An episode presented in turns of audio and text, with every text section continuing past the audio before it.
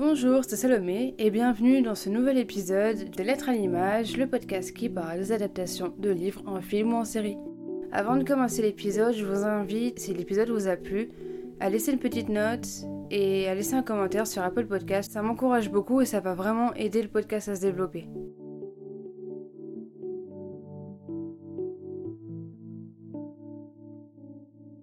Qu'est-ce qui fait que tel ou tel film ou série est une bonne adaptation? Et est-ce qu'un bon livre va forcément conduire à un bon film ou à une bonne série? C'est ce qu'on va essayer de voir aujourd'hui avec l'adaptation de la pièce de théâtre Juste la fin du monde, écrite par Jean-Luc Lagarce en 1990. Le film est sorti en 2016 et a été réalisé par Xavier Dolan. Il est actuellement disponible sur Netflix et on retrouve dans ce film un casting de folie avec Gaspard Ulliel, Vincent Cassel, Nathalie Bay, Marion Cotillard et Léa Seydoux. Voilà, que demander de plus? Juste la fin du monde, c'est l'histoire de Louis qui rend visite à sa famille après 12 ans d'absence pour leur annoncer son décès à venir et qui repart au final sans avoir rien dit. Voilà, tout simplement. Concernant le livre, c'est une pièce de théâtre. Ce n'est pas un genre que j'apprécie particulièrement, j'en avais seulement lu pour l'école, donc ça, ça date. Donc c'est un peu une nouveauté pour moi euh, de lire spontanément une pièce de théâtre, mais j'ai voulu tenter pour faire un épisode dessus parce que j'avais vraiment bien aimé le film à mon premier visionnage.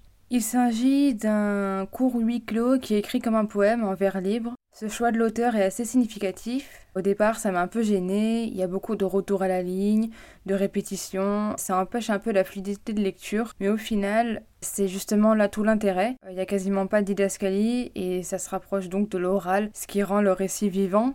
Les personnages se répètent, font des fautes de grammaire, se reprennent.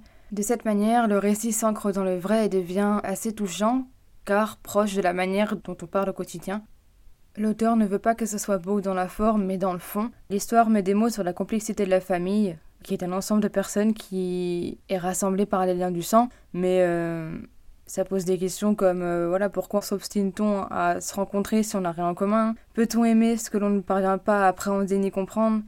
Voilà, ça pose toutes ces questions et euh, c'est intéressant de voir euh, la réaction des, personnages vis-à-vis de ça. Ce qui est marrant, c'est que dans cette pièce, il ne se passe rien. Les grandes actions qui étaient prévues, comme effectuer son retour, annoncer nos nouvelles, aucune n'atteint son but, ni même n'accède à un peu de réalisation. En fait, cette pièce de théâtre est statique par essence. Tout se passe à une autre échelle, à un niveau euh, plus petit, plus microscopique, c'est dans une série de micro-actions entièrement portées par euh, les différentes phrases ou figures des échanges verbaux entre les personnages. Et cet aspect est apparemment très caractéristique des pièces de la garce. Tous les autres personnages euh, autres que Louis, le personnage principal, sont assez euh, complexes et différents. Il y a la mère qui est une mère complètement dépassée par les événements. elle est en apparence en contrôle, mais en même temps, elle se perd dans les sentiments de ses enfants, car elle essaye de tous les gérer en même temps et elle est un peu perdue, surtout que bah, le père est mort euh, plusieurs années auparavant, donc elle est toute seule. Il y a le personnage d'Antoine, le frère, qui représente un peu la masculinité toxique, qui répond seulement par violence. Euh. Il y a sa femme, à Antoine, qui est la douceur, la tendresse, la compréhension, en gros tout ce que ne sont pas forcément les autres. Et Suzanne, la petite sœur, qui a en fait quasiment pas connu son frère parce qu'elle avait 11 ans quand il est parti. Mais elle essaie quand même de créer une relation fraternelle avec lui, mais du coup sur du vide, parce que elle n'a pas de souvenir avec lui. Concernant le film, du coup, euh, adapté du Lagarce, euh, connu pour son travail précis des mots, était un vrai défi pour Xavier Dolan, qui a décidé de respecter l'œuvre originale au maximum.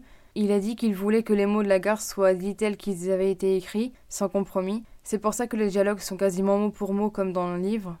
Dolan ne cherche pas à remplir son film d'artifice. Le film il est constitué à 98% de gros plans, chant contre chant, ce qui est clairement un défi pour ne pas que le spectateur sombre dans l'ennui, parce que bah, comme j'ai dit plus tôt, il se passe rien à part les dialogues.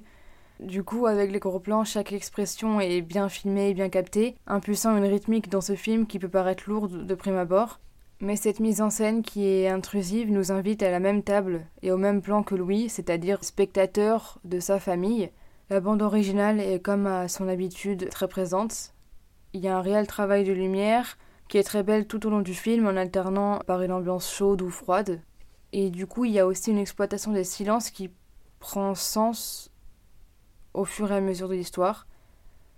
C'est un film qui pèse ses mots, qui n'en dit pas trop. Tout est dans les regards et dans les dialogues. Plus la journée avance, plus on discerne la personnalité de chacun des membres de la famille, et puis on s'y attache parce qu'on comprend que chacun est dans la souffrance pour euh, leurs raisons. Et plus la journée avance, plus le suspense et la tension montent, parce que même si on sait qu'il le fera pas, on a envie qu'il leur dise qu'il va mourir, on se demande pourquoi elle le fait pas. Et euh, la tension monte aussi par rapport aux personnages, par rapport à ce qu'ils disent, par rapport à leur regard, mais aussi par le décor, parce que c'est un huis clos. Donc en fait, la caméra ne sort presque pas de la maison. Donc ça nous confine un peu. Et tout le monde y étouffe, certains plus que d'autres. Les acteurs sont tellement bien dans leur rôle, ils jouent tous magnifiquement bien, des expressions super fortes et subtiles, c'est juste incroyable. Je ne comprends juste pas trop le choix de Vincent Cassel, il est parfait pour son rôle, mais dans l'histoire, il est censé avoir deux ans de moins que le personnage joué par euh, Gaspard Ulliel. Et je trouve ça dommage parce que le personnage de Louis, donc qui est joué par Gaspard Ulliel, est l'aîné, et Antoine et Suzanne ont un peu ce respect justement euh, parce que c'est l'aîné. Mais du coup, c'est un peu troublant parce que du coup Antoine va avoir des réactions dues au fait que Gaspard Ulliel soit son aîné, mais du coup on n'a pas l'impression que c'est son aîné. Du coup, euh, c'est vrai que je trouve que c'est un peu dommage. Même si voilà, Vincent Cassel, il a hyper bien interprété son rôle, c'est ça lui allait comme un gant. Mais pour cet aspect d'âge des personnages, je trouvais ça dommage. Dans le film, il y a quand même eu quelques modifications. Même si les dialogues sont quasiment les mêmes, il y a de légères modifications de certains dialogues. Et à la fin, le long monologue d'Antoine a été supprimé. J'ai un peu trouvé ça dommage euh, qu'il soit supprimé. Dans le film, la scène de fin est beaucoup plus forte, beaucoup plus violente, entre guillemets, dans les mots, dans les expressions. Mais le monologue, je trouve qu'il explique un peu euh, pourquoi Antoine se comporte comme ça avec son frère, chose que dans le film, je trouve qu'on ne perçoit pas beaucoup. Je me souviens que la première fois que j'avais vu euh, le film, déjà je ne savais pas que Gaspard Ulliel n'allait finalement pas le dire, qu'il allait mourir.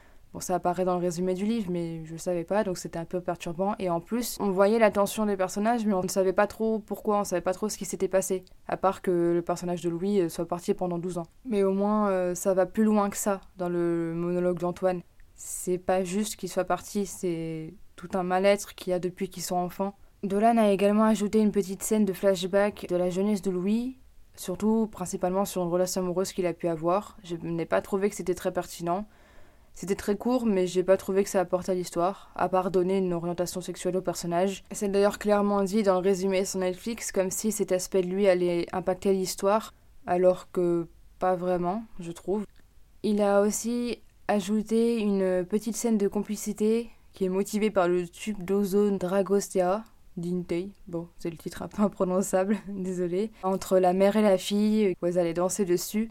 J'aurais bien aimé voir cette scène durer plus longtemps, juste pour la beauté du moment, avec la complicité, et, aussi pour avoir une scène musicale un peu comme dans Mommy, que j'avais bien aimé. Donc il y a un peu un début, mais voilà, c'est comme si la scène n'était pas finie. Il n'y aura pas de partie spoiler pour cet épisode, car l'histoire elle est quasiment identique. Il y a quelques ajouts ou des choses supprimées dont je vous ai parlé juste avant, mais c'est pas des gros éléments qui vous révèlent l'enjeu pour résumer, je trouve l'adaptation très bien réalisée. J'ai préféré le film au livre, car vu que dans le livre il n'y a pas de didascalie, j'ai eu du mal à visualiser les actions et les expressions. Il y a vraiment juste les dialogues. Et je sais que c'était pour se focaliser justement sur les dialogues, mais dans le film, on se focalise aussi sur ce qui est dit, mais il y a en plus des regards et en plus quand même quelques petites actions et aussi le jeu des acteurs qui apporte énormément à l'histoire, qui met beaucoup plus d'intensité sur ce qui est dit. Merci d'avoir écouté l'épisode, j'espère qu'il vous aura plu. N'hésitez pas à me dire votre avis sur les adaptations dont j'ai parlé et à me recommander d'autres. N'hésitez pas non plus à vous abonner au podcast pour ne louper aucun épisode. A bientôt dans des lettres à l'image.